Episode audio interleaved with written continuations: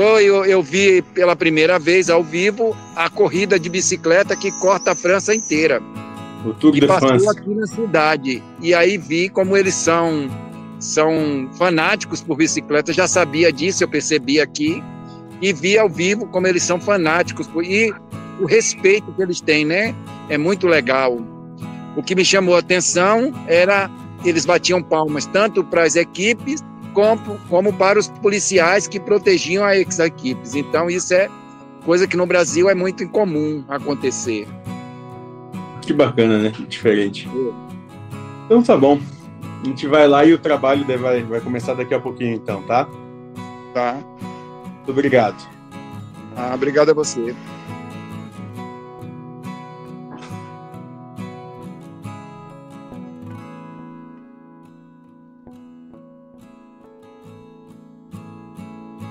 Ele se retirou para poder é, é, mediunizar, não é isso? Isso. Tá certo. Não é mediunizar, não. É, como é que se fala? Incorporar. Ou se irradiar. Não estou ouvindo seu áudio, Haroldo. Eu tinha deixado bloqueado para não dar interferência. Ou irradiar, que é que como ele fala, né? Porque essas entidades que estão, digamos assim, mais distantes da nossa densidade, eles não chegam no, no método que nós conhecemos de incorporação, não. Isso, pelo, até onde eu sei, sob minha perspectiva, a incorporação acontece mais com os seres que estão ainda desencarnados, mas num personagem ainda humano. Que seria aqui numa, na frequência das cidades espirituais, como os espíritas falam. No caso de mentor, ele Não. irradia. É, os espíritas falam. É servidos? Não, eu não estou bebendo não, Haroldo, que eu tomo, tomo remédio para dormir, aí eu não quero, eu não misturo. Se bem que aqui para tudo é vinho. É vinho rosé, é vinho branco. Vinho branco até que é menos, né? Vinho rosé e, e vinho tinto. Eles bebem, tudo é comemorado à base de vinho aqui. Você sabe do cara que Mas morreu como- de vinho branco? Não, foi mesmo? É, ele ia, ele ia atravessar a rua, aí o Ah. cara avisou, ó, vem um carro vermelho aí. Aí ele atravessou. Depois Ah. que passou o vermelho, aí vinha um branco. Ah, vinho branco, é. Pois é. Aqui ninguém morre de vinho branco, não. Aqui ninguém morre. Mas eles tomam rosé, então talvez morram de rosé, né? Que é o, o bege, não o salmão, né? Cor de salmão. Aqui eu tô aprendendo a tomar vinho. Porque lá no Brasil eu tomava mais um Ah, pouquinho. tá, é verdade, Haroldo. Caiu a ficha. Você está em Portugal, então tem o vinho do Porto, que é uma delícia. Já tomei vinho do Porto há muito tempo atrás. É muito bom. Ó, o mentor acabou de chegar aí. Vamos lá. Boa tarde, vamos começar? Vamos sim, Marcela.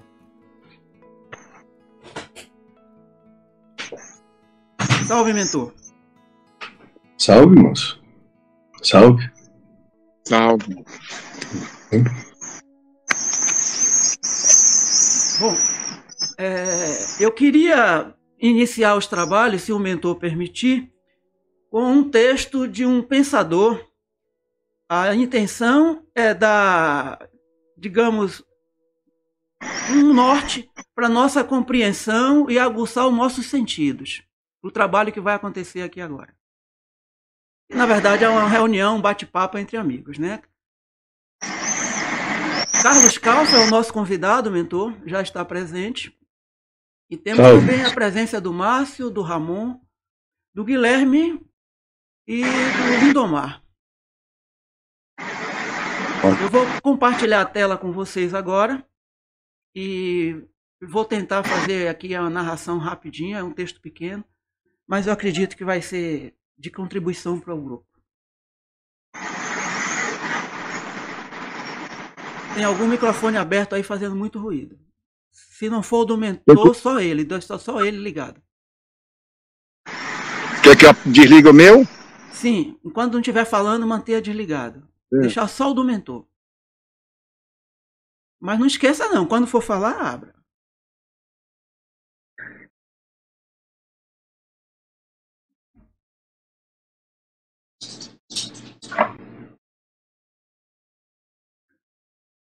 Todos visualizando bem aí? Positivo. Nós não ouvimos. Nós não ouvimos. Há muitos ruídos em nossa volta. Dentro de nós há muita conversa, muitos questionamentos, muitas demandas, muitas urgências e compulsões. Nós não ouvimos. Temos tantas coisas em uma única em, e nunca ouvimos totalmente, completamente, a nenhuma das, delas até o fim. Vou repetir. Temos tantas coisas e nunca ouvimos totalmente, completamente a nenhuma delas até o fim. E se você gentilmente ouvir, verá que apesar de si mesmo, a mutação, esse vazio essa transformação, a percepção do que é verdade surge.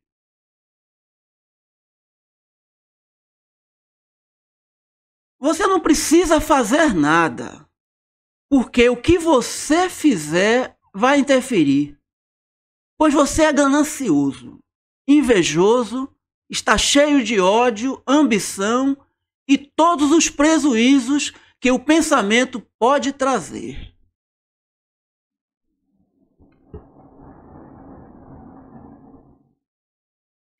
Assim, se você puder ouvir feliz, sem esforço, então talvez no silêncio, calmo e profundo, saberá o que é verdade. E só essa verdade liberta, e nada mais nós não ouvimos. É por isso que você tem que ficar completamente sozinho. Não pode escutar pelo outro. Não pode ver com os olhos do outro. Não pode pensar como os pensamentos do outro. Mas, contudo, você ouve pelos outros.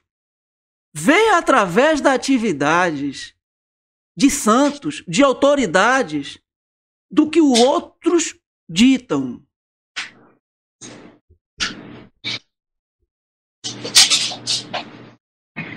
Assim, se você puder afastar todas essas coisas secundárias, as atividades dos outros, e ser simples, calmo e ouvir, então você descobrirá. Judi Krishnamurti, Mumbai, 1 de março de 1964.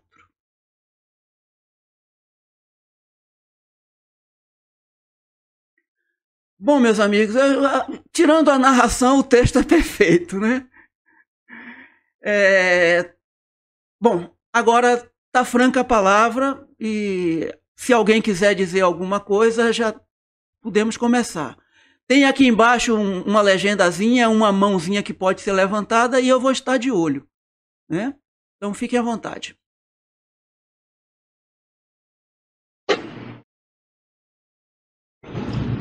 Você, Calfa, até agora ninguém. E você é o nosso hóspede.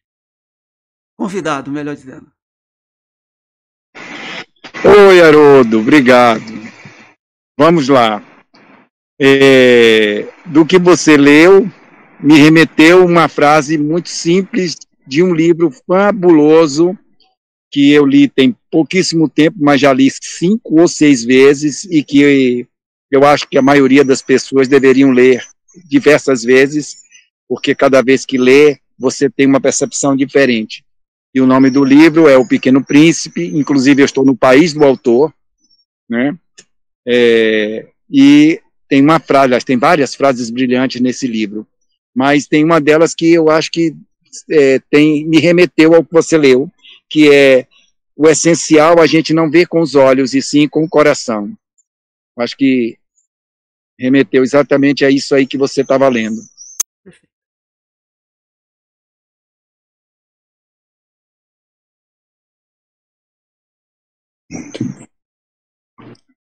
Muito bem.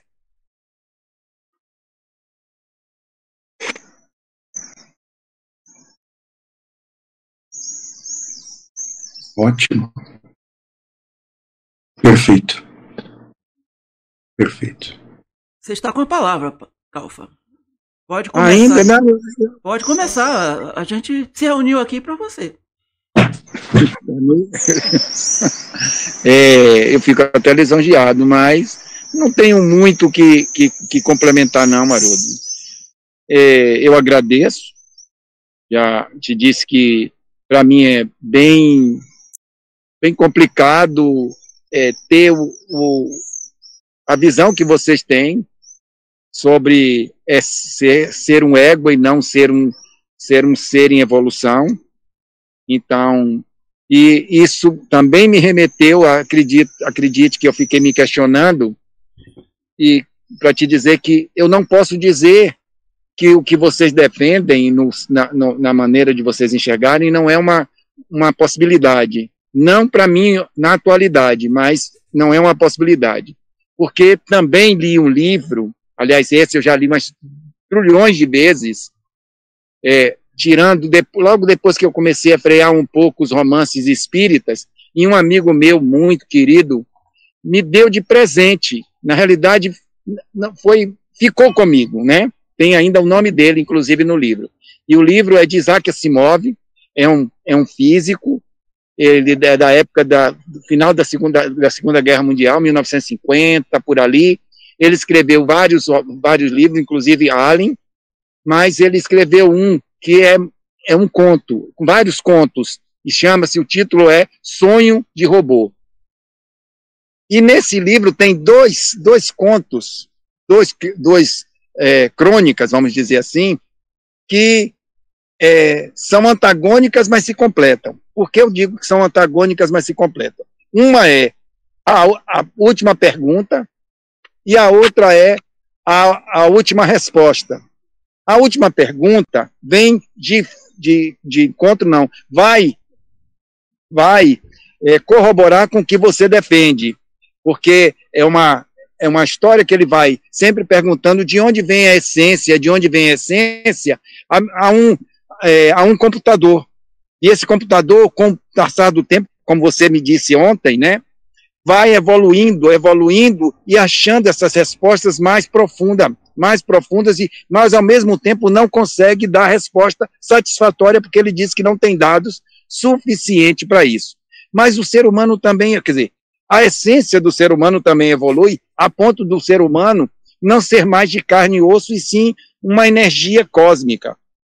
E, no, e essa energia cósmica faz a, a essa pergunta novamente depois de milhões de anos. E aí esse computador, que eles vão mudando de nome ao passar do, dos anos, né? Mas eu esqueci o nome agora, porque tem, já tem algum tempo que eu li. E no final ele diz: faça-se a luz. A resposta é: faça-se a luz. Bom, essa é a que vai, de, vai corrobora com o que você defende, né? É porque você me disse que é, nós não somos nós e que. Bem, a outra vai de encontro exatamente a isso, que é a última resposta. Qual é a última? Qual é a, a essa crônica? Deus faz uma, um cientista muito renomado, Deus, né? Faz um cientista muito renomado que ele está no auge da, da, da, da, da o intelecto dele, ele, ele é apontado como um, um Nobel de, de, de, de, vamos dizer assim, de é um Einstein, né? E aí Deus faz esse cientista morrer porque, na realidade, Deus precisa dele. Aí Deus quer que ele resolva para Deus um problema que Deus não, não consegue saber.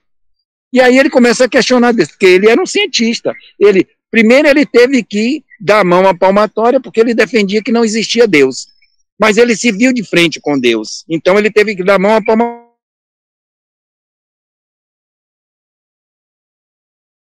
errado. Mas Deus disse a ele que precisava dele porque tinha uma questão que Deus não conseguia resolver. E qual era a questão que Deus não conseguia resolver? Saber qual era o início dele. Ele sabia que ele não tem fim. Deus não tem fim. Mas ele, como ele não tem fim, é uma coisa aceitável, a numeração, vamos dizer assim. Você conta a infinidade e os números não têm um fim. Né? São infinitos os números. Mas ele tem um início. Os números têm um início. E Deus não sabia qual era o início dele. E queria que o cara achasse isso. Mas durante essa conversa toda, Deus se mostra escroto, perverso, sádico, tudo aquilo que eu acho que Deus é. E aí ele diz: Pois é, eu vou, vou descobrir a, a, a, esse. Quer dizer, eu vou trabalhar para descobrir isso, mas eu nunca vou te dizer. Leia essas duas crônicas desse livro, que é muito fantástico, e aí vê se não bate exatamente, ou não tem um antagonismo entre essas duas. São várias outras, tem muitas fantásticas dentro do livro, inclusive Sonho de Robô, que é, que é o que dá o título ao livro. Mas essas duas eu acho que você ia gostar de, quer dizer, quem tivesse aí. Muito bem, moço. Qual é a sua visão de Deus, moço? Qual é a minha visão de Deus? Deus Isso. é uma entidade. É, pronto. Deus, para mim, é uma entidade que criou o ser humano simplesmente para se distrair com ele. Eu acho que Deus é um, um ser perverso. Eu acho que Deus é um ser ma, é, é, é, masoquista, não. Masoquista é quem gosta de sofrer. É sádico gosta de fazer, brincar com os seres, com, a, com os seres humanos. E eu acho que ele escolheu, aqui ele fez os seres humanos, a, o planeta é fantástico, ele tem minha, minha admiração, porque a natureza e o, o que ele criou em volta é muito lindo, e infelizmente gostaria muito de negar a existência dessa entidade, mas a natureza, o pôr do sol, uma, um desabrochar de uma flor, a, a borboleta que se que a lagarta que se transforma em borboleta, que inclusive tem lá no Pequeno Príncipe essa essa essa deixa, são coisas que me, não me eu não consigo conceber se não for a presença de uma entidade ou de um ser muito, muito, muito capaz disso. Mas ao mesmo tempo ele é, criou os seres humanos ou, ou deixou esse, porque eu acredito é, na evolução. Então, eu acredito que o, o, ser humano veio de uma evolução de primatas, e os primatas vieram de uma evolução de seres mais primitivos ainda, e assim vai. Mas ele deixou, ele deixou essa criação acontecer, essa evolução acontecer, porque satisfazia ele, e, e porque também acredito que eles tenham outros mundos além desse, não posso também dizer que não, e depois disso ele brinca com esses seres humanos que aqui estão. Ele escolhe alguns para sacanear e outros para ser benevolente. Como a gente às vezes sabe que alguns pais escolhem os filhos é, que têm muitos filhos, escolhem alguns que são os prediletos e outros não são tão prediletos assim. É essa a minha visão de Deus. E qual é a sua? Vamos, muito obrigado pela sua resposta. Eu vou dizer que eu corroboro com a sua. Para mim, é o maior dos filhas da puta que existiram. Fez toda essa merda que acontecer e ainda quer botar no cu do diabo que o diabo é culpado disso tudo. Concordo, tá aí. O diabo é exatamente ele. Ele, ele personifica as duas. Ele tem, sabe que talvez até Deus tenha bipolaridade? Eu acho que ele tem duas personalidades né? De vez em quando ele é benevolente. Olha, olha como é são, as coisas são interessantes entre os, os, as pessoas que são crentes a Deus. Se acontecer alguma coisa assim, aconteceu um acidente, mas na hora H tiraram uma pessoa de dentro do carro que ia desabar. Olha, foi graças a Deus. Não é claro. legal? Mas Agora, ter tá... desabado lá foi coisa do diabo, né? Exatamente. Percebe? Deus não como ele, filha da puta, moço, que faz é. as coisas acontecer ainda se bobear o diabo que vai lá para tirar o merda que está lá dentro e ele toma toda fica com toda a glória. O crédito, ele fica com crédito. É sempre assim. É, é um baita de um filho da puta narcisista, moço. Hum. Ah, passou uma moto aqui, eu não ouvi o finalzinho. É um baita de um filho da puta narcisista, Deus. Pronto, exatamente. Narcisista. Você realmente hum. definiu ele.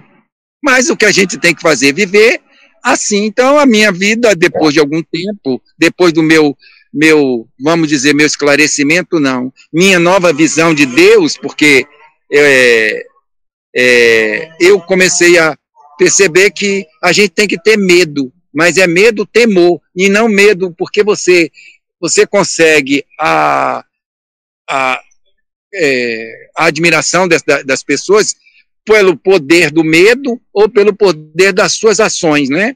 E Deus não, Deus consegue pelo poder do medo. Eu assisti um livro, eu li um, um, um trecho de um livro que é muito recente até esse filme, que é Robin Hood. É muito recente o filme, é muito recente, cinco, seis anos, que o, o Lancelot, não, padre, o, o, o, padre não, é o cara lá do, da igreja que combate Robin Hood, né? O cara que combate Robin Hood é muito adepto do, do, do, do cara da igreja, que eu esqueci o nome do, do danado. É, e ele quer, conversando com o, com, o, com o delegado, com a pessoa que faz a cobrança de impostos, ele disse assim: Olha, o, o inferno é o maior poder da igreja. O inferno, o, a igreja criou o inferno exatamente para poder prender os seus fiéis, porque a alegação. Exatamente. Controlá-los. Se você, se você não fizer do jeito que eu quero, você vai para o inferno. Porque eu é, que, eu é que sou enviado de Deus, então você tem que fazer do jeito que eu quero. E se a gente for parar para raciocinar, a pior merda que existe, aliás, o pior livro que existe, aliás, pior não, é um dos, porque todos os livros que trazem uma, uma concepção religiosa são fascistas e escrotos. Principalmente Concordo. a Bíblia. Principalmente Concordo. a Bíblia. Não é interessante isso? Todo a esse Bíblia... bando que fica defendendo religião é um bando de filha da puta sem vergonha, moço. Pois é. Concordo com Mas... você. Gênero, número e grau. Ah. E que no que depender de mim, esse sim teriam vaga garantida no inferno. Pois é, para mim também. Eu, Concordamos. Eu, é, eu, eu fiz uma pesquisa porque eu tive que necessidade de escrever para poder liberar minha energia, minha, minha raiva, todo o meu, o meu principalmente com eu li, eu escrevi um livro sobre o sobre. Aliás, acho que foi com você, não, foi com Dilson, um amigo meu, Arudo, que questionou para mim, disse assim: "Aceite que dói menos". Aí, depois desse aceite que dói menos, que a gente estava discutindo sobre suicídio, foi aí que eu comecei a me questionar sobre a religião, ou sobre o espiritismo, que eu acho o espiritismo muito interessante. Porque olhe bem como são as coisas. O espírita tem o espiritismo, inclusive dentro do evangelho, segundo o espiritismo, tem um lugar específico que fala sobre o suicida. E eles abominam o suicida a ponto de criar para o suicida um vale específico. Não sei se vocês que estão aí ouvindo sabem, existe o Vale dos Suicidas, onde a pessoa que se suicida vai permanecer nesse vale, que é um vale úmido, é, como se fosse de lodo. E, isso. E onde você vai reviver o seu suicídio por diversas centenas de vezes. Inclusive, olha, olha o requinte do, do, do, do espírita. Quer dizer, do sadismo ainda, dele. É, sadismo. Olha como eu, eu, ainda, eu ainda me concebo um pouco o espírita em algumas visões. Mas olha bem o sadismo, o sadismo deles. O espírito que se suicida não tem o direito de ser separado do corpo. Olha que coisa legal, porque eles defendem que quando você morre, principalmente de morte é, de um acidente de trânsito, por exemplo, que foi muito brusco, a, vem uma equipe espiritual para desligar sua, suas, sua, suas fios de ligação do espírito com o pé de espírito. Então eles vêm para isso. Por quê? Mas o espírito que se suicida, ele não tem esse direito. O que é que acontece? O espírito fica ligado ao corpo, o corpo vai para dentro dos caixão, vai para dentro do sarcófago ou para qualquer porra dessa, e o espírito fica vendo ou sentindo toda a, toda a putrefação. putrefação. É, a putrefação e os, os, anima, os, os vermes comendo o corpo. Isso. Olha aí. Aí só aí já é o requinte da crueldade. Veja se não desenvolveram ainda melhor o próprio inferno do espírita. Não, porra! Bote, ó, bote inferno nisso. Não, mas ainda tem mais. Quando você termina, Quando você uhum. termina de ser comido pelos bichos e você assiste tudo aquilo, aí você ainda vai para um umbral. Você ainda vai para o vale dos, dos, é, dos suicidas. A segunda fase do inferno, do inferno, moço. É, pois é, imagina, cara.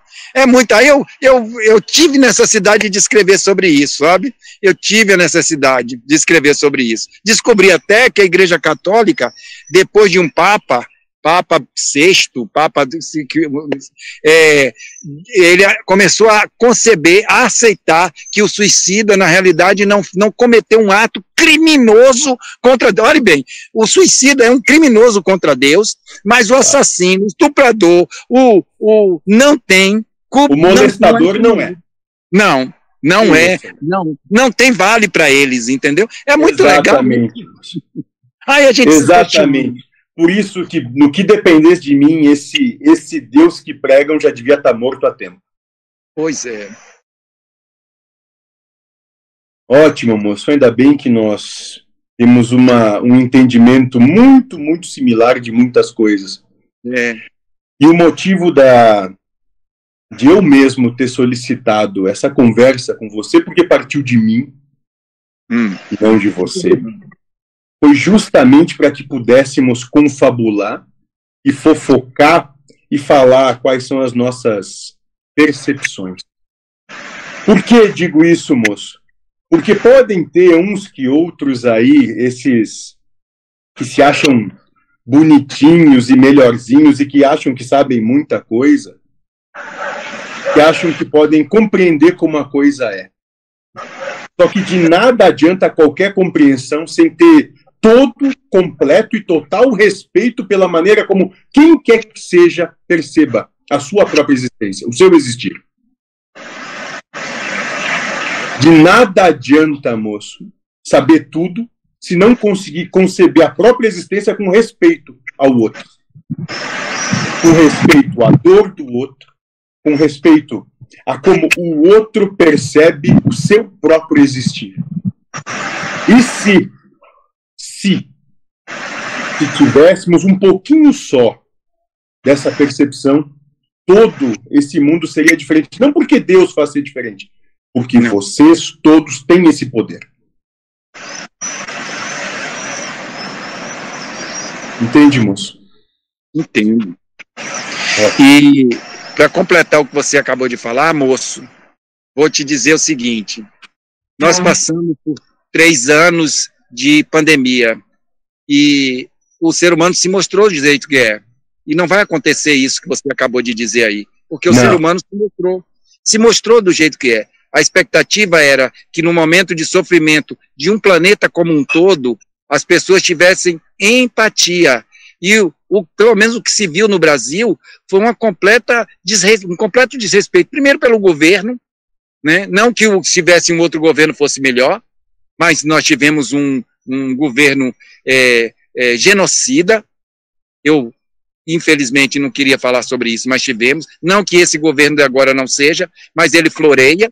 Mas mostrou-se, os seres humanos mostraram-se ser altamente egoístas, altamente é, é, individualistas. individualistas. Pois é, se esperava do outro, o res... porque a, qual era a mensagem da máscara? A máscara era: eu uso a máscara para proteger você de mim, para proteger te respeitando, porque a máscara não vai, é, é, vai impedir que se eu tiver infectado com o vírus ou qualquer coisa assim, eu não transmita para você. Então, é um respeito usando a máscara, é um respeito meu perante o outro. Mas o que é que você viu? Entendeu? Isso só foi um, um, trecho, um pequeno trecho. O que é que a gente viu? As pessoas tomando vacina, inventando que, que não davam a vacina. Até hoje eu não consegui conceber ou compreender como é que aquelas pessoas inventavam que davam a vacina e seguravam a vacina na seringa. Por que motivo? Como é que as pessoas não se colocam ali? Ali tem uma, uma senhora que, que, que tem filhos ou que é, que é idosa. Eu, será que eu não queria que fizessem isso com minha mãe, com meu irmão, com minha, com minha avó? É, é, é, aliás, é, é, vou voltar porque eu gosto muito de dar exemplos naquelas coisas que eu leio ou naquelas coisas que eu assisto. E um, um professor me chamou a questão, me deu uma, me deu um, levantou um questionamento sobre é, Hannah Arendt, sobre a teoria da banalidade do mal, certo? E aí eu fui a fundo ver o que é que Hannah Arendt defende sobre a teoria da banalidade do mal, e Hannah Arendt era uma, uma, uma, como é, judia, fugida da Segunda Guerra Mundial, que se tornou repórter nos Estados Unidos num, num, num, num, jornal americano e que foi depois cobrir o julgamento de Nuremberg, o julgamento de vários, vários é, nazistas. E entre é, e, e ela nessa assistindo a esse julgamento é, deu um start nela de perceber que aquela pessoa não fez aquilo por, sim, por, por que ele era um monstro. Ele fez aquilo porque ele tirou dele o sentimento de, de igualdade do outro. O que é que ela quer Opa, defende? Isso. O que, é, é, o que é que ela defende nessa, nesse, nessa teoria? É que os, os, os, os, nazistas fizeram o que fizeram com os negros, homossexuais, ciganos e judeus, porque eles tiraram a humanidade, começaram a enxergar aquela pessoa não como ser humano, como uma coisa, como um objeto. Então, ela, essa teoria da banalidade do mal é exatamente essa questão.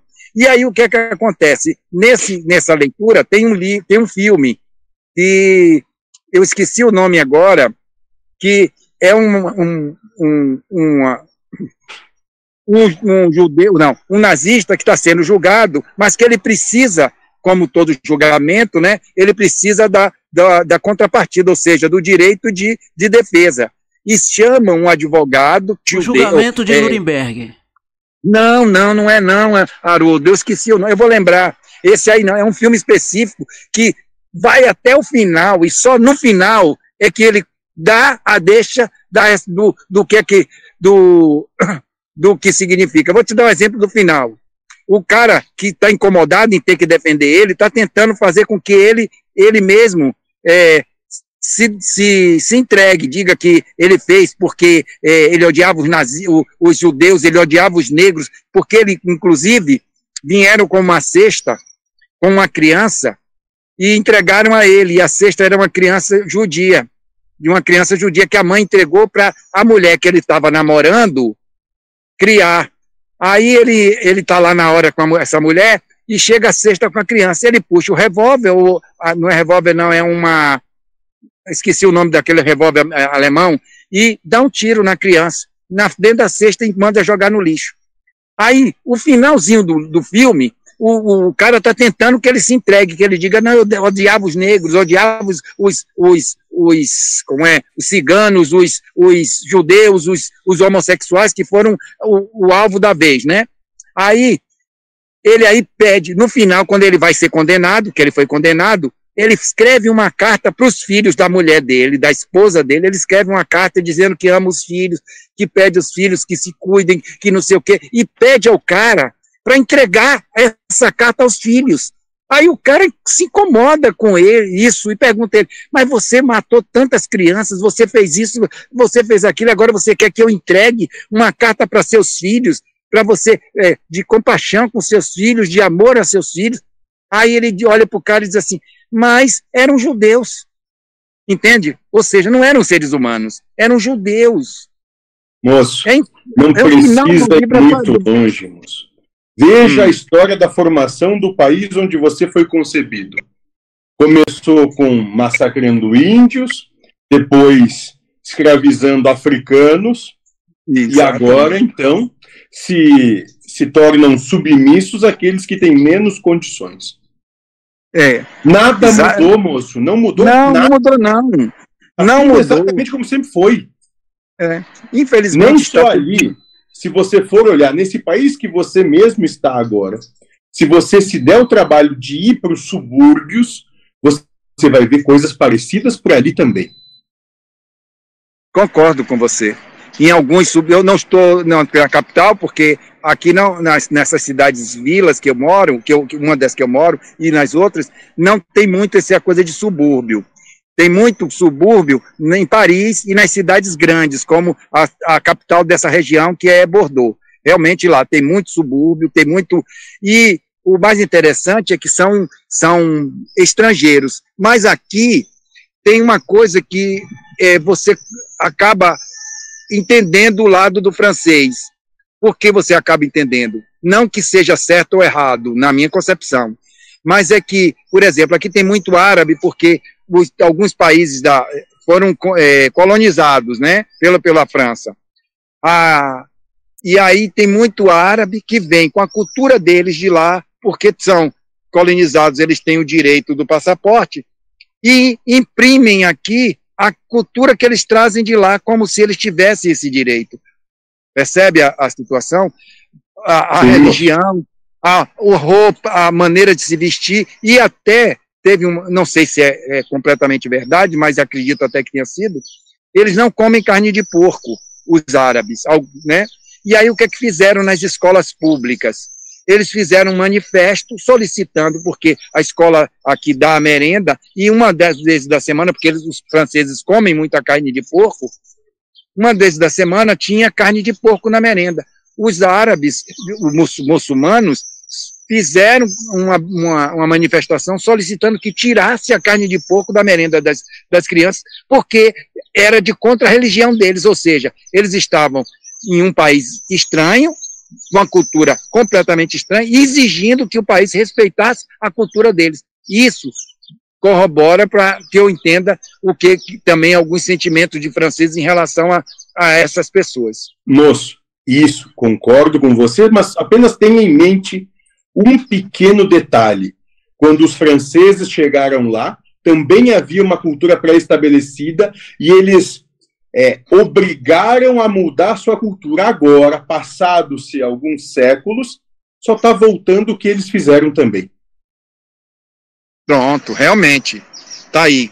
É uma coisa que eu, eu concordo com você. Eles fizeram isso. Mas preste atenção. Vamos então usar o, o que está acontecendo no Brasil hoje nas, nas universidades brasileiras. Um amigo meu é, questionou que ele está fazendo um curso na, na UFRB, do, na Bahia, à noite, um curso de artes, ou voltada para essa coisa.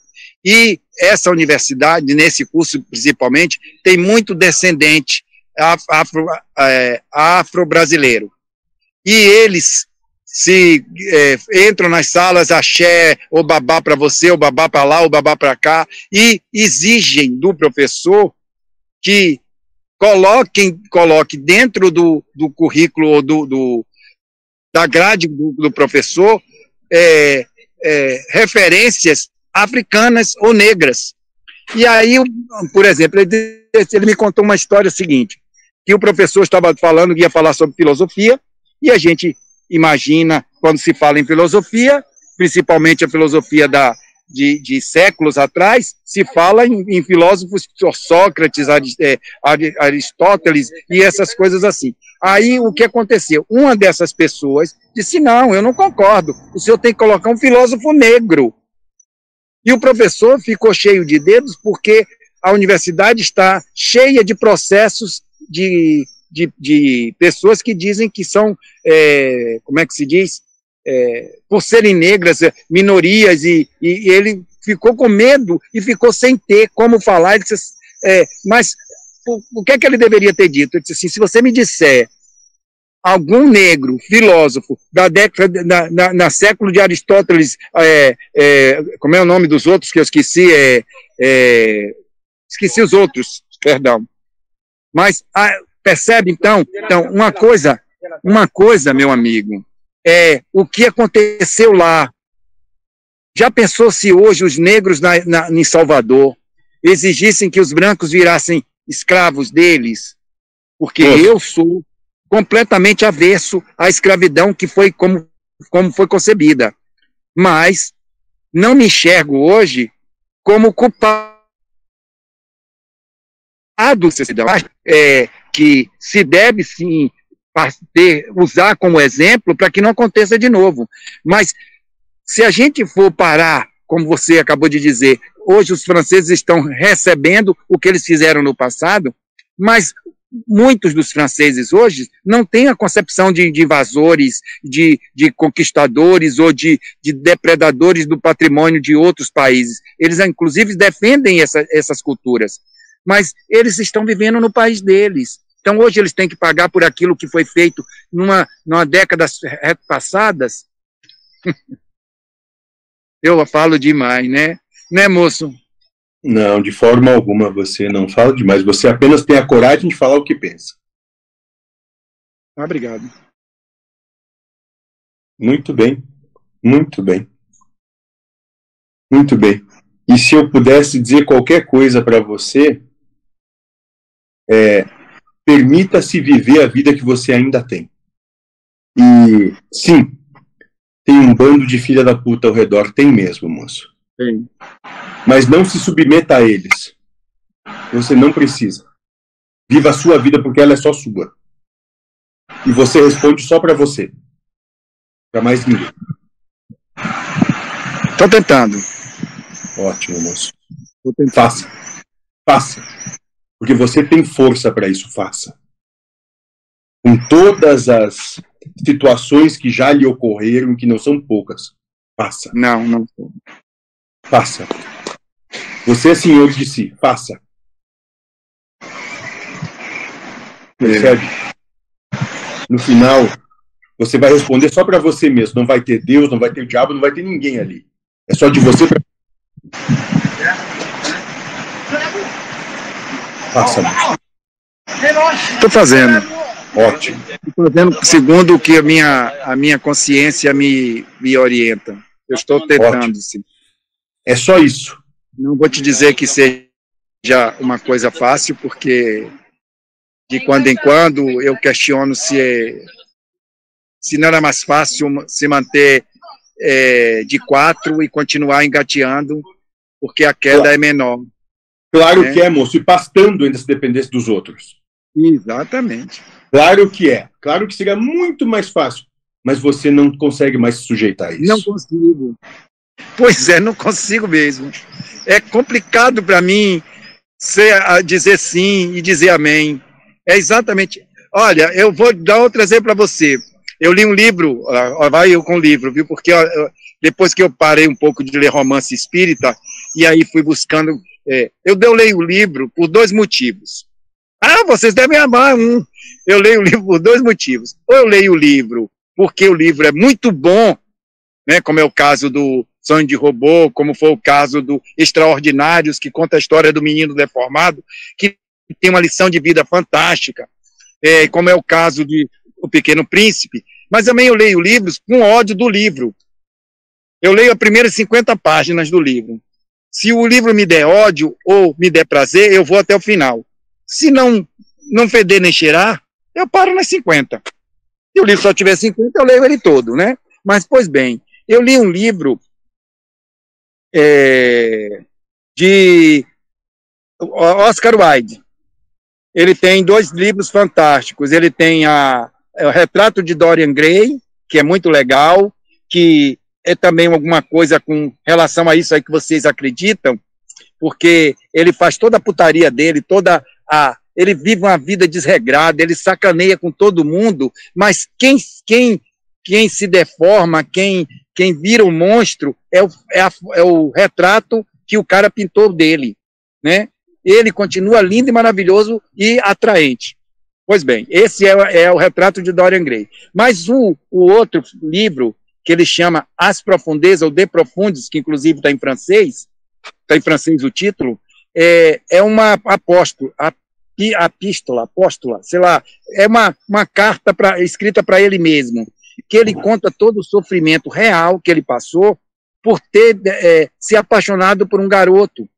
E esse garoto era oportunista, colou nele, viveu uma vida de, de, de, de, de lorde com ele, mas o pai do garoto também era influente, apesar de não ter tanto dinheiro, tanta, tanto conhecimento, tanto dinheiro, como o Oscar Wilde tinha, ele tinha influência. Sabe nome, não sei se vocês são do, do, do São Paulo, tem muita família em São Paulo fodida, mas se sustenta pelo nome, né, pela, pela pompa do nome, da circunstância. Pois bem, aí o que acontece?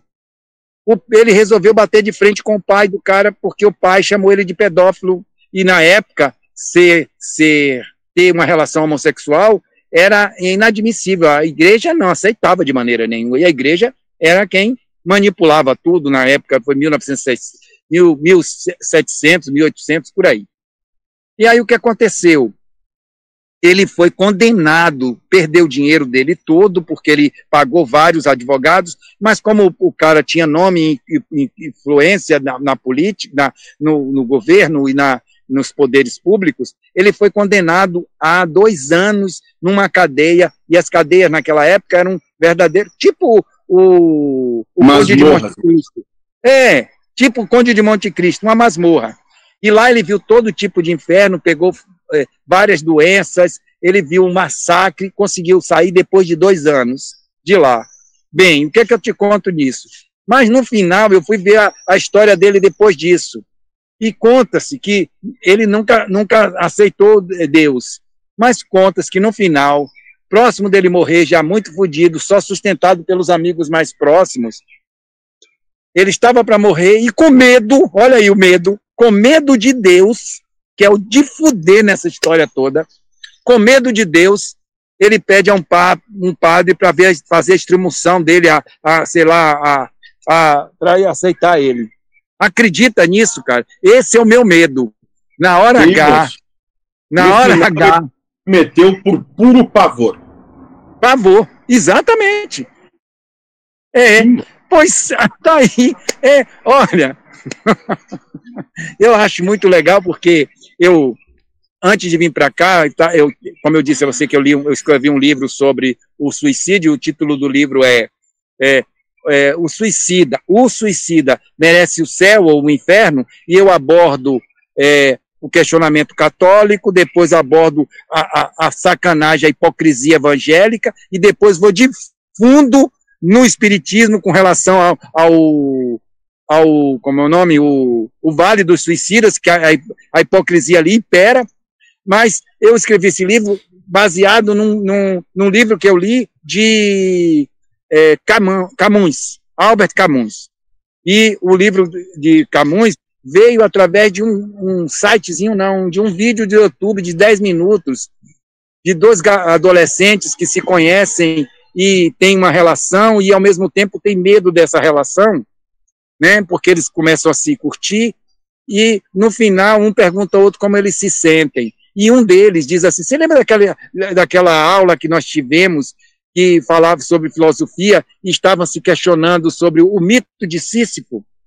Aí que eu fui conhecer o mito de Sísifo e aí que eu fui conhecer a história de o livro de Camões que é o mito de Sísifo, o ensaio sobre o absurdo, onde ele faz a pergunta: é, o suicídio merece ou não merece ser é, é, uma, uma, uma coisa a ser levantada, né? Quem tem esse direito? E aí ele aborda dentro desse livro dois tipos de suicídio: o físico, que é o que ele defende com, com toda a veemência, e o suicídio é, intelectual, onde depois que o que, que aconteceu com o Oscar Wilde no final da vida dele.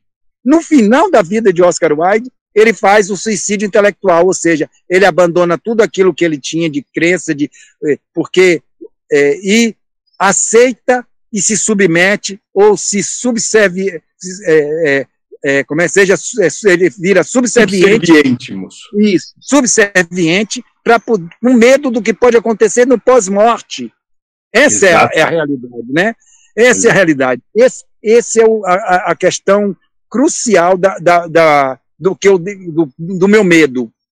Essa é a questão crucial, porque esse livro é fantástico. Quando ele, ele, ele aborda essas questões, ele dá, ele dá uma frase que para mim ficou marcante, né? Dentro desse livro tem uma frase que é fantástica, que eu uso de quando em quando.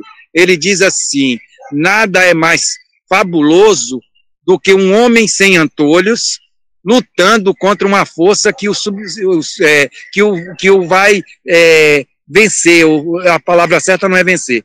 O que é que ele quis dizer? Antolhos é aquela coisa que os, os cavalos nas charretes antigamente usavam, que eram colocadas nas, nas, nas vistas dos animais, para que, é, que, eles não olhassem nem para um lado nem para o outro, só para frente. Então, o que é que ele diz? Nada mais fabuloso que um homem sem esse antolhos, que consegue se questionar, lutando contra uma força que, o, que o vai vencer. Não é interessante isso? É, aí Você já se... publicou esse livro, moço? Meu, o meu do suicídio não posso não, amigo. Não posso não, moço. Sabe por quê? Porque no início do livro eu boto um aviso muito, muito severo no, no livro, que esse livro só pode ser lido por pessoas iguais a mim. Porque se forem lidos por pessoas que são positivas, que acreditam na, na maravilha que Deus é, que na, na benevolência, na bondade de Deus, elas podem ser voltar para o lado negro da força, ou seja, virar um Darth Vader. Posso, lhe, posso tentar lhe seduzir, moço? Pode. Você permitiria que publicássemos ele? Não tem como, sabe por quê? Porque eu uso muitos jargões e muitos exemplos de, de tirados de internet. Aí me Moço, é, eu não tenho problema nenhum com isso. Ah, eu mando para você. Se o problema é esse, eu mando. É só você mandar para o Diarodo o, o site, ou o seu e-mail, ou o seu zap, que eu mando pelo Resolva zap. Resolva isso, moço, então, para mim. É, mando. Só é 45 Pode. páginas, eu acho. É, é pequenininho. Ótimo, outro, moço. É, Nós vamos fazer e vamos mandar para você também algumas cópias, para você ver o seu mande, trabalho. Mande. É muito divertido. Agora, aviso a, a, a você, viu, moço? Cuidado, porque pessoas muito sensíveis, né? Porque você sabe que se defende e que eh, tem uma certa lógica que não se, não se comenta sobre suicídios em, quando acontece, inclusive a televisão não fala, porque você sabe que tem um efeito cascata, né? Quando se comenta sobre um suicídio, aí começa a aparecer mais de 10 no mesmo lugar. Moço, então, eu entendo que justamente porque não se comentam que eles acontecem mais. Eu porque concordo. permitem todos a ignorância apenas, ah, não eu vou te dizer mais uma, moço. Eu vou te dizer é. mais uma. Você para você ver como minha cabeça é uma merda. Você acredita que antes de vir para cá, né? Eu estava me preparando porque tem o, o Setembro Amarelo e eu estava me preparando para ir para uma palestra espírita para chegar lá e olhar para as pessoas muito bonitinhas falando sobre o suicídio, que é a falta de Deus, que é isso, porque, olhe bem, a falta de Deus, mas eu boto no meu livro três sites, três é, é, notícias de internet, três, não, cinco notícias de internet, que evangélicos, pastores, filhos da puta, que para mim isso não é pastor, é filho da puta, é, se suicidaram. Também hum. boto que notícias de internet que pelo menos umas quatro também, que pa padres das igrejas católicas se suicidaram. Eu disse, oh, se é falta de Deus, como é que esses padres se suicidaram? Ah, exemplo bonito isso aqui, é o Exatamente, padre Exatamente, moço. Aí ficam escondendo a, o que é, é. a realidade para ficar mascarando e poder usar essa Aí, máscara. Olha bem, eu ia nessa bosta dessas reuniões. Porque eu fui em uma e não deixaram eu falar, né? Quando eu comecei a falar, me olharam para mim e disseram assim, você está incorporado, você está com obsessor. Aí eu estava me preparando para ir uma dessa de, de setembro amarelo, para quando a pessoa começasse a falar, eu disse, ô, oh, por favor, eu acho que vocês não deveriam é, fazer palestras sobre suicídio, vocês que não vivem isso. Eu acho que quem tem que conversar e fazer palestras sobre suicídio é quem vive a égide dessa, dessa situação. Não eu, que posso dizer assim, olha, sabe o que é que você... Sim, ah, perdão, olha, Agora, a bosta do livro de, de Camões mudou minha visão sobre o espiritismo, ou sobre o, sobre o suicídio. O filho da puta. Oh, perdão. Pode falar, moço. Porque é mesmo. É, mas eu não posso, porque tem pessoas aqui. O do, do, do, do Camões, Alberto Camões, fez a questionamento. Ele, na hora H, ele disse assim: Eu não vou fazer o pulo, que ele chama o pulo, o suicídio físico. Eu prefiro aguardar para poder saber se é realmente ruim do jeito que eu acredito que seja a vida. Se a vida é ruim, eu tenho que viver essa desgraça dessa vida até o final para poder dizer, viu que esta porra, essa desgraça dessa vida é ruim? Aí o que é que ele diz? Mas então você tem que viver até o final para poder ter certeza que realmente não valia a pena viver ela. Agora, você vai, você vai viver viver, ó, eu tive um problema sério com isso. Você vai viver ela não como um cordeiro, mas sim como uma mula dando coice, que é o que eu Exato. faço hoje. Entendeu? Oh, você bem, tem que viver ela dando bem. coice, cara. É o que eu digo aos meus amigos. Puta que pariu, você tem que dar coice. As pessoas precisam saber que você está sentindo dor. E para você dizer que está sentindo dor, você tem que dar coice, porra. Porque se você oh, não der coice, vai continuar Exato. tendo. Eu posso é falar bem. um pouquinho, licença? Pode. É, engraçado que você falou assim, nossa, tipo, talvez na sua cabeça você fosse encontrar um grupo com pensamento muito distante de você. Mas eu já me peguei muitas vezes pensando sobre suicídio e a hipocrisia. E uma das coisas que mais mexe comigo é, é não ter direito à eutanásia, o direito de morrer, cara. Assim, isso é proibido, cara. Porra, é. se, eu tiver, se eu quiser morrer, não, não posso. É sempre uma das coisas. É, não posso porque a sociedade impõe que não, que não pode. Aí também, se eu pensar no pós-morte, não posso, porque o espiritismo. Porque Deus vai te sacanear, filho da puta. Exatamente isso. Você vai se fuder duplamente. É o meu questionamento. Sim. Eu vou morrer, mas quando chega lá, Deus diz assim: quem mandou você morrer? Eu queria te sacanear lá, agora eu vou te sacanear muito mais aqui. Esse é o meu medo desse filho da puta. Você entendeu? É essa a situação. Agora, vou ler o livro de, de o mito de Sísifo, de, de, de Camões, é, o, o ensaio sobre o absurdo, que ele no final vai fazer você mudar. Ele vai dizer assim: você tem que viver essa desgraça dessa vida até o final, para você saber que ela era uma merda. E você e que não vale a disse, bosta. É. Pois é. É isso, moço. É exatamente isso. É, olha, olha a merda que aconteceu comigo. Tô eu na sala da médica, porque tava, eu tinha feito bariátrica, né? E aí eu estava na sala da médica, depois da bariátrica surgiu bilhões de problemas, mas não alguns por causa da bariátrica, outros que eu já tinha e não sabia. Aí uma pessoa me perguntou, por que você fez bariátrica? Aí eu olhei para a pessoa e disse assim, você quer que eu te diga por que eu fiz a bariátrica? Porque eu estava pesando 120 quilos e não estava afim de morrer, como eu já quero morrer e ainda não consegui. E eu achava justo que se eu morresse ou se eu me mate, se eu me matasse, as pessoas carregassem 120 quilos. Era uma escrotidão com essas pessoas, entendeu? Puta que pariu. Para que eu disse isso? Fala, Haroldo. Bom, eu quero dizer Haroldo? que, como seu amigo, eu iria no seu enterro, mas não pegaria nessa alça de calção, não. De caixão, não. Ah, filho da puta, não é? Pois é, é bom saber. Aí o que aconteceu? E esse é seu olha, amigo, moço. É, olha a merda que aconteceu, moço. Você não tem noção da merda que aconteceu. Quando eu tô falando com a mulher, quem tá do lado a mãe e uma moça já de, de certa idade, 30 anos, mais ou menos, por ali, olhou para mim, é, é realmente, a, a, a, vida é uma merda. Eu, eu, eu, eu, também, aí eu percebi que a mãe esbugalou os olhos e disse, puta que pariu, a mulher já tentou suicídio, tô fudido, o que é que eu faço? Aí eu olhei para ela e disse assim, mas olha meu bem, o problema é o seguinte, é, se a gente não viver essa vida até o final, a gente não vai saber, porque de repente aos 20 minutos, do, ou aos 5 minutos do, do último tempo, do, do, aos 45 minutos, na prorrogação, você dá uma trepada boa, ou você é, ganha um milhão de, de, de reais, ou de euros, ou de dólares, e faz uma festa, e você diz, esse momento foi, para mim, um, valeu a pena. Valeu a vida toda, né, moço? A vida toda, pronto. Aí a mãe aí diz, tá vendo, tá vendo? Ah, eu fiquei uma saia. Ah, e o pior você não sabe. Na hora que eu entrei, porque eu tive tuberculose há trilhões de anos, né?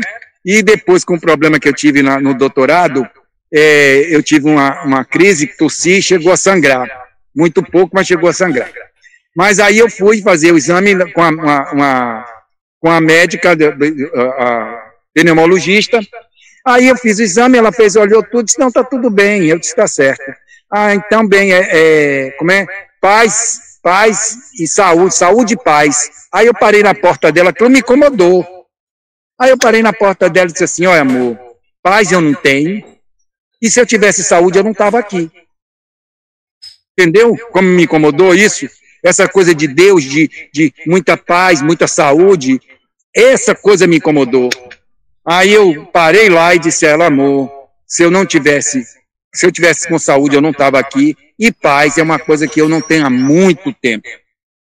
Percebe como eu sou maluco? Percebe como as coisas comigo acontecem de uma maneira muito doida, cara?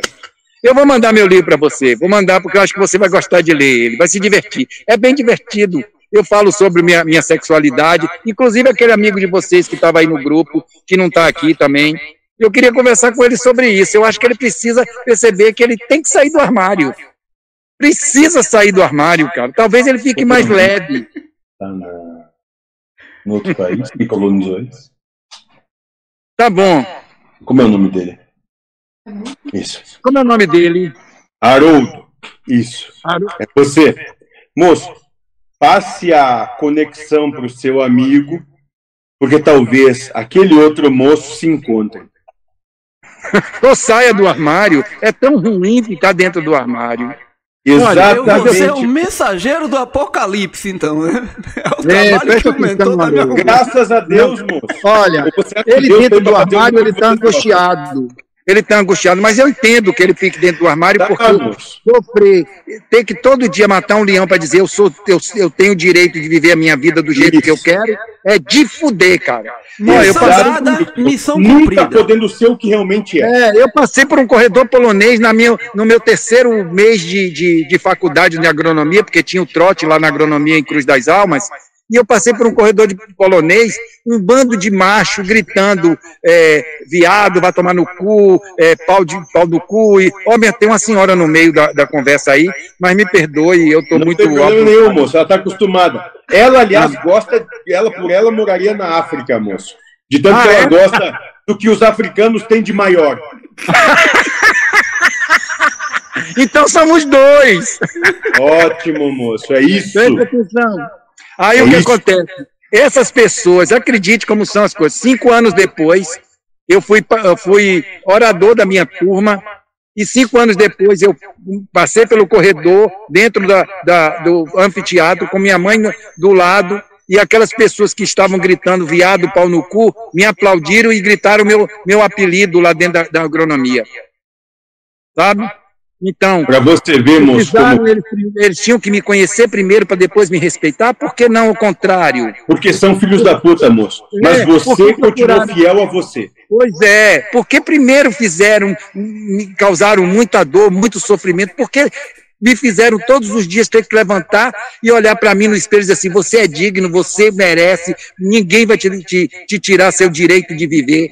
Por que, cara? Por que isso?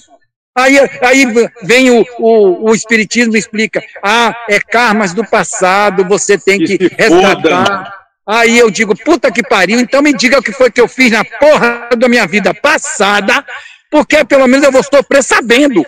Ó, eu fui um escroto, mas nessa vida eu não tenho capacidade de ser um escroto. Eu não tenho capacidade nessa vida de chegar, ver uma pessoa cair no chão e não ir ali socorrer pra, pra caralho, ou passar por cima dela.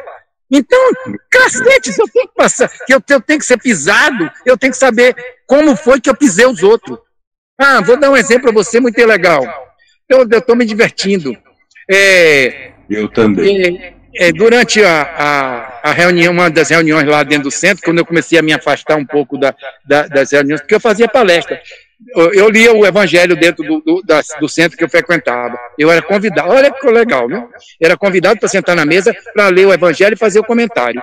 Como eu nunca me prendi muito a essa coisa de, de não de, de, de ser é, pro forma, sabe? Aquela coisa de, do certinho, eu dizia o que eu pensava incomodava aos, aos grandes, mas as pessoas que estavam ali na palestra chegaram a dizer assim, "Porra, Carlos, você nunca mais fez uma palestra, eu gostava tanto da maneira que você, você é, explicava o que você entendia, era mais claro para mim, era mais tranquilo. Aí eu disse, não, porque não dava, porque, ou seja, eu fui é, aos poucos me afastando.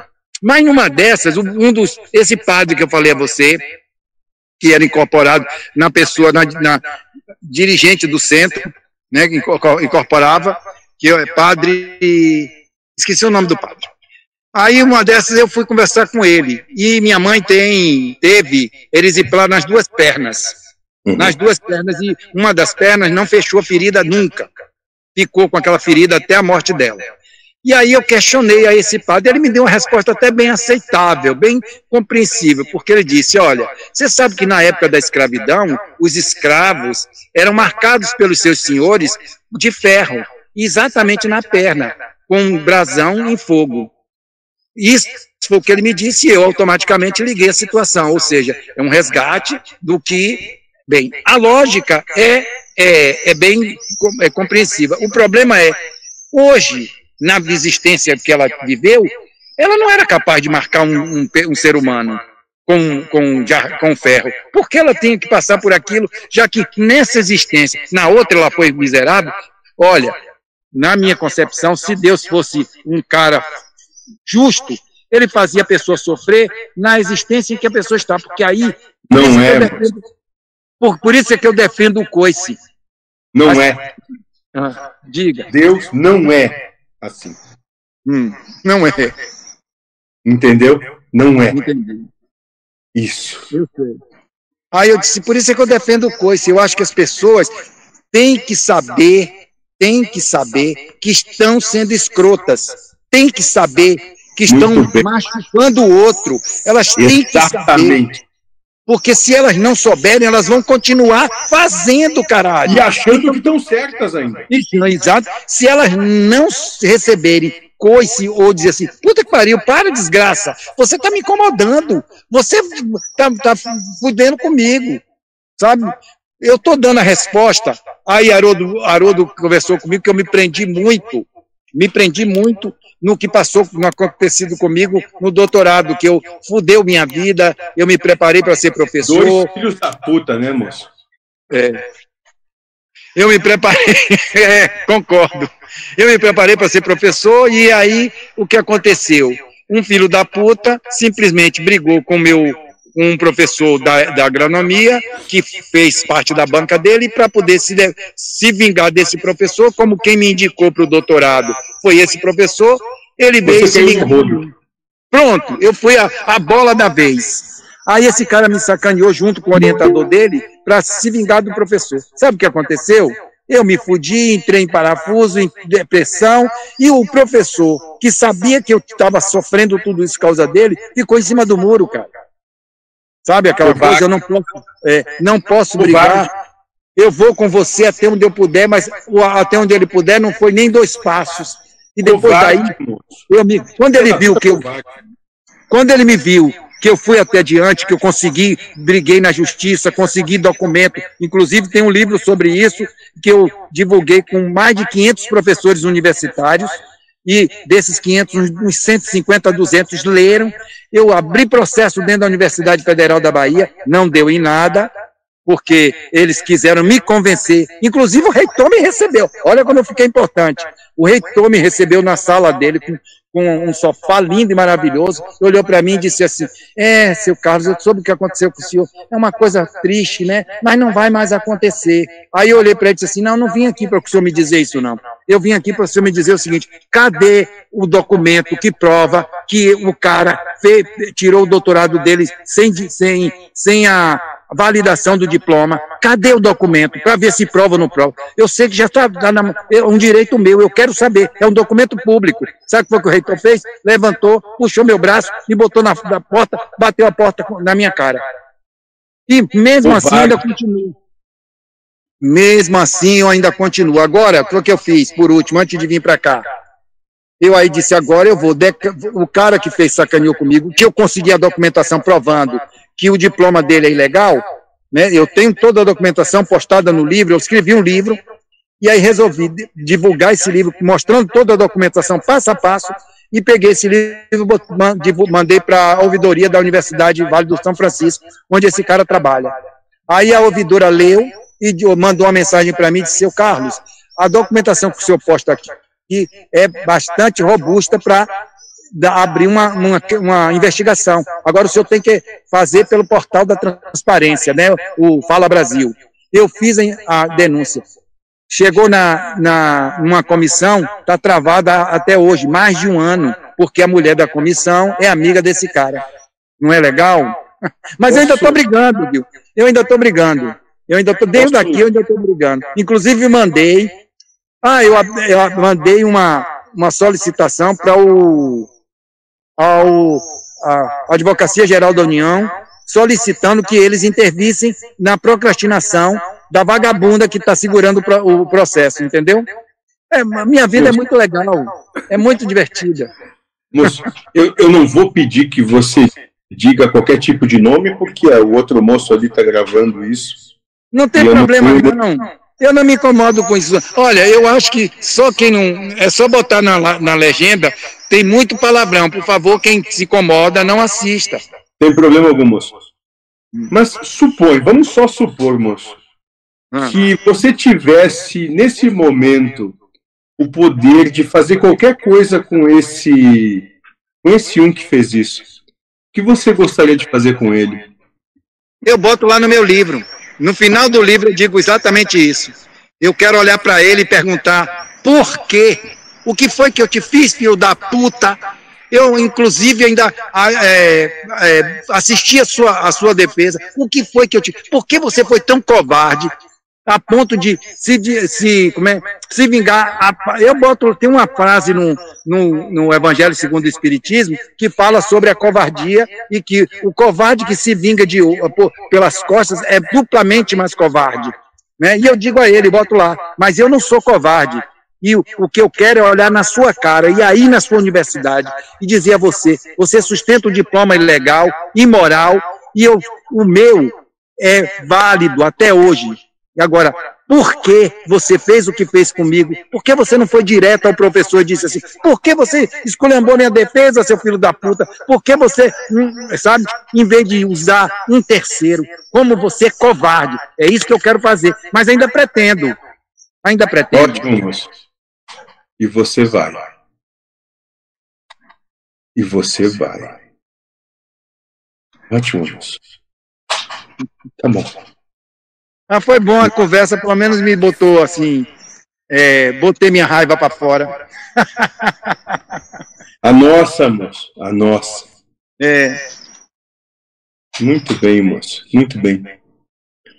Muito obrigado. Muito obrigado por você ter a coragem de ser quem é. Muito obrigado, moço. Por ter aceito essa conversa. Por ter se, se mostrado sem máscara.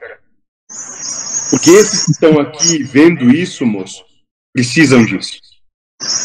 olha, amigo, então manda eles ler o livro do, do Oscar Wilde, porque ele fala bastante sobre máscara, sobre colocar e tirar máscara. No livro que eu falei do De, de Profundos, ou As Profundezas, ele fala muito, muito sobre máscara. É muito Nossa. legal. E se você permitir, sim, moço. Nós vamos publicar esse seu livro sobre O suicídio? suicídio Eu vou e ser preso. muita gente a trazer a realidade das coisas, moço. Eu Não só uma ideia. preso. Moço, eu vou ser preso. Eu vou ser preso. Acredite, eu vou mandar para você. Não tem problema não. Eu vou mandar para você. Você vai ver que eu vou ser Eu, eu preso. vou verificar primeiro, Calfa, se o Brasil tem tratado de extradição com a França. Se não tiver, você tá tranquilo. ah, eu vou. Vai cair matando um bando de hipócrita evangélico, um bando de filho da puta católico. Católico nem tanto. Eu acho que é, é- o católico é uma fuga dele mesmo. O evangélico não. Ele quer ser o dono da vez, sabe? Usar o poder Senhor de da Deus. razão e da verdade. Exatamente. O católico atual, atual, não o católico antigo, mas o católico atual, na realidade, eles querem é, viver uma, uma pseudo-maré mansa, sabe? Dizer amém, tá tudo bem, aceita Isso. tudo, Não se compromete com coisa alguma Com e alguma. toca pra frente. toca pra frente. Ótimo, moço. Muito bem. Muito Foi bem. muito bom conversar com você, moço. Me diverti muito. Muito obrigado por ter deixado esse espaço para eu, pra eu falar. Foi bom, foi divertido. Espero que os outros estejam, não estejam muito decepcionados comigo. O palavrão foi porque é, merdas cagadas não voltam ao cu. As minhas Gosto ainda. disso, moço. Pois é, as minhas disso. ainda, as minhas ainda estão presas, sabe? Eu tô querendo cagar elas. as todas. Na cara de quem quer tiver, de quem for, moço, não tem problema algum. É. Jogue-as na cara de quem quer que seja. Olha, você vai gostar de uma música. Eu vou mandar para outro, vou mandar para você. Tem, eu não sei se é Nicole Baudelaire. Ela diz assim: quando você tiver o poder nas suas mãos, mandar as pessoas. Posso falar? Pode. Tomar no cu, você vai sentir o poder nas suas mãos. Aí ela começa: vai tomar no cu, vai tomar no cu, bem no meio do olho do seu cu. A música é fantástica, Eu conheço, cara. Eu mando eu um monte de conheço. amigo meu. Isso. Conhece? Eu mando. Agora mesmo mandei para uma amiga uma minha que tá melodia sofrendo. maravilhosa. Maravilhosa. Dá até Estilo- pra meditar. Pois é, Steve Wonder tá cantando nela. Não, não... É muito Eu mandei para uma amiga minha que ela tá sofrendo com o filho da puta do marido e com a pressão da família, sabe, sobre ela. Ela disse assim: puta que pariu, Cláudia. Você não é isso, você é muito mais. Você é uma pessoa que sempre decidiu sua vida. Hoje você está se submetendo. Você não precisa abandonar sua família, você precisa dizer a elas a essas pessoas que você também tem direito a viver. Saia de dentro dessa casa. Você não construiu em cima? Fecha a casa em cima, aluga uma merda de uma casa, mesmo na mesma cidade, mas fora da, dentro da casa de sua mãe. Dê uma banana para seu marido e diga ele assim: chega de te sustentar, rola por rola, eu compro uma. Opa, saiu. Muito saiu, bem, moço. E que cada um seja feliz com a sua. Com a sua. Né? Não, ela, ela mesmo me ofereceu uma preta. Ela disse assim: não, eu não gosto de plástico, eu gosto de carne e osso. Entendeu? Então, viva com, essa, com esse carne e osso e seja feliz, moço. É só isso. Tá certo, meu amigo. Tá certo, moço. Foi divertido. Nossa. É, eu é... acho que você não vai é. poder publicar isso, viu, Haroldo? Porque tem muito palavrão. Não, e muito antes pelo contrário. É isso, Haroldo, né? Isso. Coloque isso no, no canal, porque isso é importante. Isso é a realidade. Isso é o que vocês vieram viver. Isso é a realidade. Tá certo. Foi um prazer conversar com todos vocês, apenas mesmo aqueles que ficaram calados, estou ouvindo as asneiras que eu falei, né? Me perdoem, eu não falo palavrão normalmente, mas como eu me senti muito à vontade, eu falo. Saiu, né? Saiu, mas não tenho esse esse eu sei me comportar no ambiente onde eu estou, mas aqui como eu estava muito à vontade, e como eu já ouvi antes na frase do merda, merdas cagadas não voltam ao cu, eu me achei à vontade de também falar as minhas merdas, né? Ótimo, moço. Exatamente isso. Só assim vocês são livres de toda essa hipocrisia que está ao redor de vocês. Pois é, exatamente. Hipocrisia. Muito obrigado, moço. Muito obrigado pela sua presença. Salve, Muito Alfa. bem. Ah, fala, é, Não se sinta pressionado porque já falou, não. Se você quiser continuar falando, conversando, o mentor não tem problema nenhum, nem nós. Tá? esperando que as pessoas se, se, se posicionem. Eles não vão, moço, eles estão só ouvindo. É eles estão só ouvindo e refletindo a vida deles, como eles levam e como são. As máscaras. Como não se envergonha na cara. As máscaras que você colocou aí. É, eu também estou pensando posso... em tirar algumas minhas. Eu posso ah, começar. Ali, ó, o Massinho ali. Pode, meu amigo. Pode, deve. ali, ó, pra ali, ó, ele dando risada. Diga, Massinho. O Ramon quer falar aí, eu acho. Não, não, eu ia falar, mas você entrou, pode falar aí, mas. Uai, eu só apareci na câmera. Ô, meu amigo, Carlos. Muito bom, Carlos. Esse aí eu, eu, eu comungo das suas. Ele mandou um vídeo, você tava nele, dando risada. É, né? simplório lá, do meu amigo que não quer sair do armário.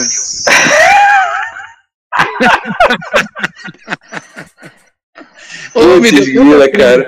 me deu vontade de entrar, dizer assim, Haroldo, me deu o contato dele, dizer assim, Mo, saia desse armário. Eu sei que a vida fora do armário é dificílima, mas viver dentro desse armário você não vai viver, você vai vegetar, cara. Pior que ele falou, né? Não, mas ele falou que queria a moça da bunda grande. Oh, mas é, depois então. ele falou que o cara alisou ele, que ele olhou para um outro cara. Ele vai para uma academia porque ele se acha bonito? Pô, por favor. Olha, ah. teve uma hora, Ramon, que você estava falando e o mentor falou que você pagava o preço, e ele perguntou ao mentor: Como eu posso ser um homem igual a Ramon? Eu fiquei pensando ali na hora, eu digo, bom. Eu não aí, entendi. Aí o mentor disse: Você tem que pagar o preço, moço. Então. Bem, olha só, o André provavelmente vai ver isso aí, né? Então vamos deixar aqui um recado. pra gente não se comprometer mais ainda. Vamos deixar só o Calfa. É... O mentor, eles dois podem. Não tem problema nenhum. Ah, absolutamente é... problema nenhum. Olha, quando eu gosto da pessoa, ou quando eu não tenho problema nenhum, eu digo abertamente o que eu penso. Quando eu não gosto uhum. da pessoa, eu faço cara de paisagem. Sabe? Eu faço cara de uhum. paisagem e aí vamos embora. Mas quando eu gosto, o problema é que eu, eu acabo perdendo meus amigos, ou eu só tenho. Na, na realidade, eu, eu posso contar numa palma da mão os meus amigos, porque esses amigos já me conhecem. Né? E uhum. tem uma, por sinal, evangélica, que é um problema, né? Mas é uma evangélica por ocasião, porque ela fez, ela fez uma cirurgia de retirada de mama, ela vive um, uma situação que acha que vai voltar. Aí eu disse a ela assim, ô oh, porra, enquanto não volta, você não venceu a primeira? Enquanto não volta, você vai viver sua vida, vai ser feliz. Se não tem um homem que te interesse, pague a um. Pago, porque a gente não paga para ter prazer em tantas coisas, porque não pode ter, pagar para ter prazer no sexo. Agora, só não se apaixone pela rola que você pagou. Entendeu? Simplesmente se divirta com ela, porque você, como qualquer outro ser humano, homem, homem não faz isso quando está querendo uma mulher, porque você não pode fazer com um homem. E hoje é tudo mais tranquilo isso. Agora você vive sua vida presa numa, numa doença que já te consumiu uma mama, esperando que a doença te consuma outra mama, em vez de viver, você não tem filho. Você nem pariu, porra. Tirou o útero por causa da doença. Então, vá viver. Inclusive, joguei um amigo meu na, na, na roda, né? E esse amigo meu deu uma brincadinha com ela, ela ficou feliz, mas depois se sentiu culpada. Foi um problema, cara. Aí, de vez em quando ela solta umas coisas assim bem, bem, bem evangélicas e eu aí rebato, sabe? E aí a, a coisa vai levando desse jeito. É mais ou menos por aí, minha, minha, minha cabeça funciona mais ou menos por. Estou vivendo num lugar onde eu tenho dificuldade de falar o francês.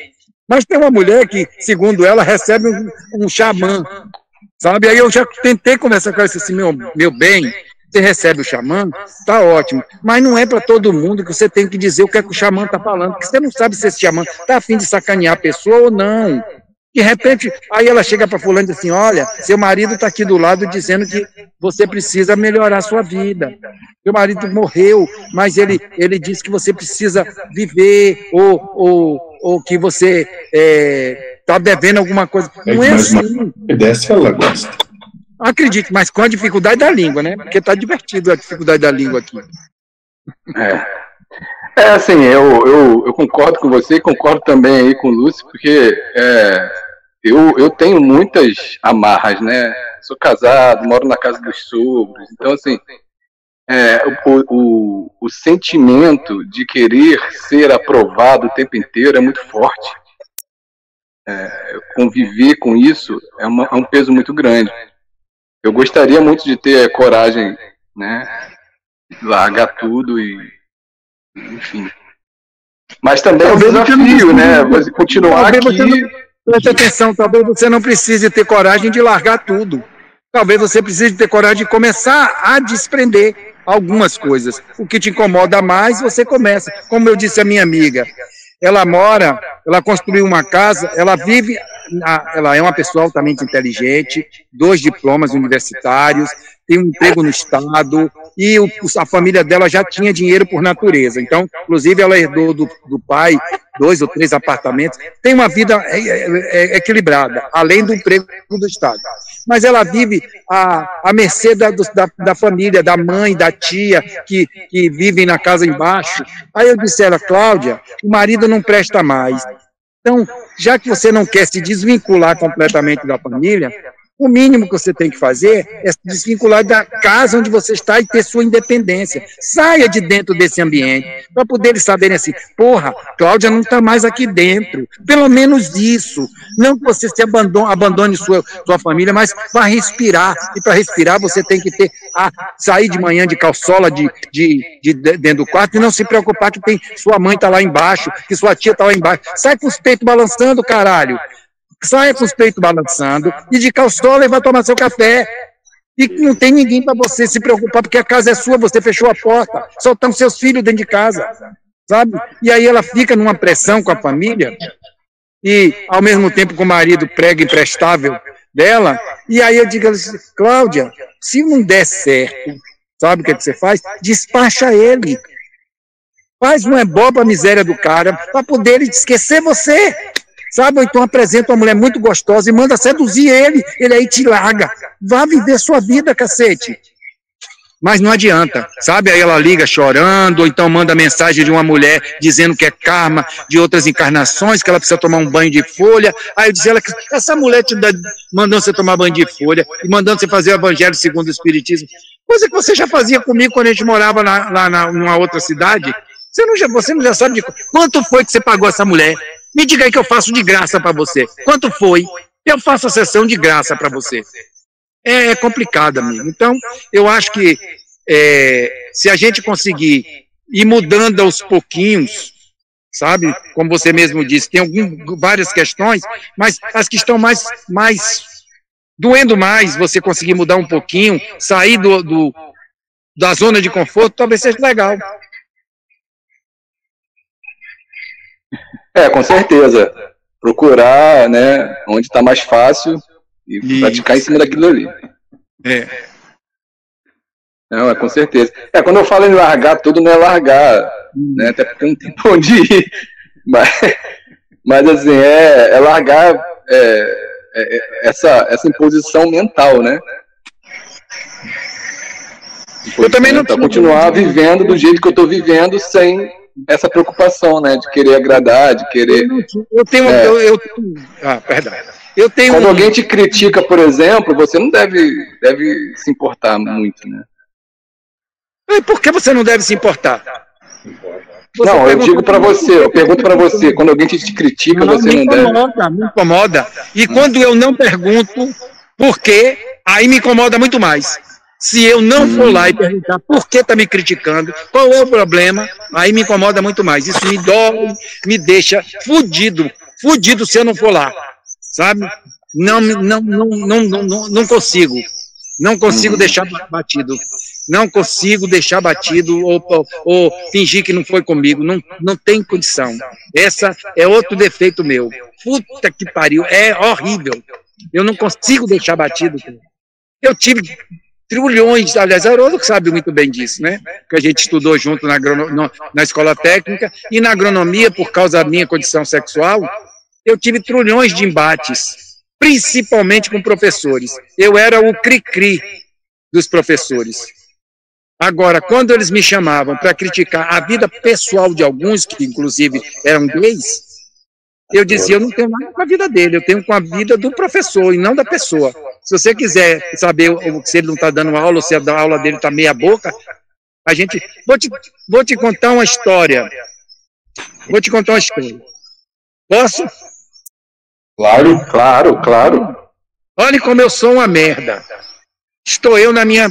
Para você ver como minha cabeça é uma bosta, né? Estou eu enfrentando todas essas batalhas com trote direto dentro da. da foi quase um ano de trote dentro da universidade, e eu batendo de frente. Botei a, a a, a, delegada da cidade de Cruz das Almas para fazer uma palestra dentro da universidade para dizer que todas as pessoas têm o direito de ir e vir. Aí muitos quase me, me, me, me espancam dentro da universidade, inclusive professores por causa disso, por causa do que é, é, é, paravam os alunos na, na, no meio da rua, faziam beber, tomar cachaça, raspar a cabeça, um bando de miséria. Pois bem, aí estou eu na sala de aula, um professor, a gente é, escolhendo as matérias, tinha dois professores para uma mesma matéria. E aí todo mundo dizia assim: a, a, a, mulher é melhor do que o cara, porque o cara é cri-cri, é chato, não dá aula direito, é uma miséria, é, e reprova todo mundo. Aí todo mundo correu para a mulher, inclusive eu, porque como eu tinha uma, um score, né, uma média boa, a gente escolhe primeiro. Quem tem a média boa, pede, pega a matéria primeiro. E aí, como eu estava sempre num score bom, eu peguei a matéria com a mulher e todo mundo. Sabe quantos alunos ficaram com esse cara? Sobraram? Três. Três alunos para ele, mais de 40 para a mulher. Ô, amiguinho, estamos nós na sala de aula, no primeiro dia de aula, esperando a dita cuja da mulher para dar aula. Quem entra é o filho da puta. E, por sinal, depois virou reitor da, da universidade e depois virou, é, virou reitor da, da nova universidade, que antes era só escola de agronomia. que aí tem dedo do Deus filha da puta, viu? Não, preste atenção na merda que deu né? Ele depois virou reitor. Inclusive eu comento sobre ele no livro que eu, que eu faço a denúncia lá, né? Que 250 páginas. De, porque tem muito documento de prova de conquistado através de, de lei de, de, de lei de, de, é, como é, de acesso à, à informação. Aí o que acontece? Entrou o professor, aí ele olhou para a gente com aquela risadinha idiota dele. Vocês achavam que iam fugir de mim? Não fugiram, não. Eu troquei, botei o meu nome, falei com a professora fulana, ela botou meu nome no horário dela e eu botei meu, o meu nome no horário. Eu botei, ela botou meu nome no horário dela e, o dela no meu. Vocês escolheram ela, mas quem vai dar aula sou eu. Todo mundo ficou calado, engoliu a seco, com raiva dele, e eu calado. Começamos a, as aulas dele. Eram aulas normais e depois dividia as turmas para ter as aulas práticas na, na, no laboratório. E numa dessas aulas chega eu fudido, enfrentando a porra do, do trote, sabe? Uma, uma dificuldade para trabalhar, porque eu, eu, tinha que me sustentar, porque meus pais não tinham condição de pagar a, a universidade, que era a, minha alocação, e eu não tinha direito, porque eu já, era, já tinha 30 anos, não tinha direito à alocação dentro da, da, do abrigo da universidade. Tu dando aula de noite, de tarde, para me sustentar. Chego na aula dele, ele aí entra na, na aula prática com 15 alunos na sala. Aí ele disse: Olha, eu queria saber de vocês como é que estão minhas aulas até hoje. O que, é que vocês estão achando? E eu calado. Aí eu, não, tá bom, professor, eu estou com certa dificuldade, mas é porque eu não estou conseguindo, mas eu vou compreender todo mundo falando, né? Aí ele olhou para mim, você calfa. Aí eu olhei para ele e disse assim, ô professor, faça uma. Por quê? Por que, professor? O senhor quer ouvir a verdade ou a mentira que está todo mundo contando? Porque aí é o senhor quem vai decidir. Então é melhor o senhor me pular. Não, eu quero ouvir a sua verdade. O senhor quer ouvir? Sua aula é uma bosta. O senhor é muito crítico, não ensina nada e só faz falar por quê, por quê, por quê. Se aluno pergunta, quer tirar uma dúvida, e o senhor, em vez de tirar a dúvida dele, pergunta ele por que ele está com a dúvida. Então não tira a dúvida de ninguém, fica todo mundo voando, vai sendo bosta na, na latrina. Não dá certo. Então o senhor quer saber? Então uma merda a sua aula. Aí ele olhou para mim, todo mundo olhou para mim. Foi uma merda, cara. Eu disse, estou fudido. Adivinha o que aconteceu? No dia da aula com todo mundo, que ali era a prática, né? Que eram três, dividia a turma em três. No dia da aula geral, eu entro na sala e disse, vou, vou me lascar. Calfa, venha para frente. Aí eu disse, eu estou bem aqui no fundo. Não, venha para frente. Eu vou dar aula e toda vez que você não entender, você para a minha aula que eu te explico tudo que você não entendeu e aí você vai me dizendo que você não entendeu o que eu te explico. Ou seja, mudou.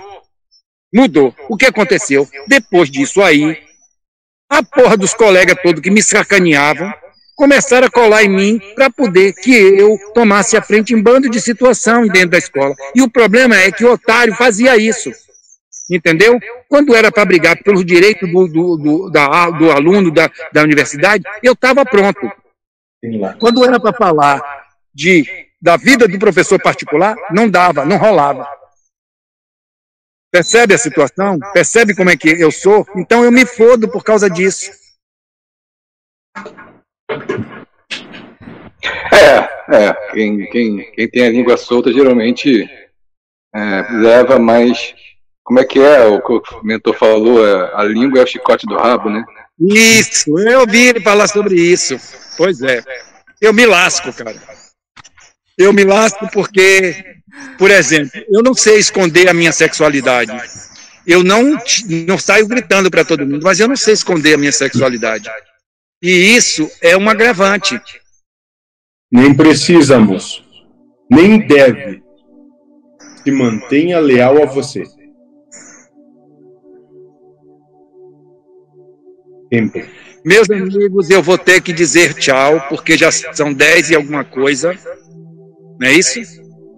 E, infelizmente, é, eu estou sendo abrigado por uma pessoa gentil ao extremo, e eu não gosto de entrar muito tarde em casa, se bem que ele já deve estar dormindo, que ele dorme cedo. Além do que eu também tenho dificuldade para dormir, tomo dois remédios para dormir. Antes eu estava tomando Seresta, que eu acho que existe aí no Brasil, inclusive tudo de graça aqui, viu? Mas o Seresta estava me causando impotência, não sei se eu ah, estava tendo ereção e não estava tendo ejaculação. Aí eu liguei para. Eu, eu, fui conversar com a médica. Ela disse que era normal, que isso ia passar, mas que o problema é que, como mesmo tomando o Seresta, eu só estava dormindo três horas, ela resolveu trocar por um mais, mais forte. Eu esqueci o nome do remédio agora. Aí eu tomo meia banda desse remédio, além de um outro para dormir, além de, de melatonina, não. Como é o nome da, daquela, da, o hormônio do, do sono? É, melatonina, né? É.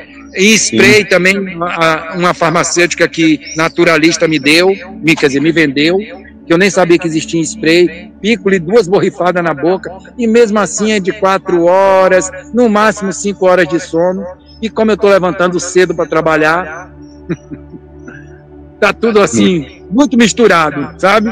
Mas foi muito gratificante conversar com vocês. Adorei, moço, te conhecer. Viu? Muito obrigado. Eu acho que a gente fazer uma parceria muito legal para esculhambar Deus. Porque, vou te dizer, ô entidade escrota. Esse filho da puta no lugar dele. É, pois é. Tá bom? Até mais para vocês todos.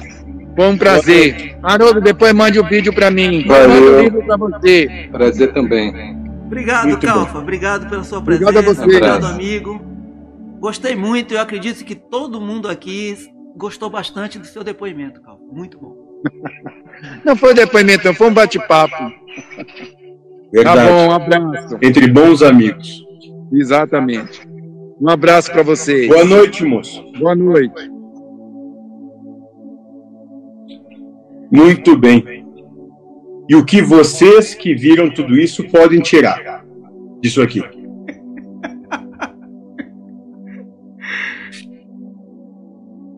Comece por você mesmo, moço. Vai. É Haroldo, né? Isso, Haroldo. Bom, está dentro da linha do, da sua proposta, né? Da vazão e entendimento às más tendências.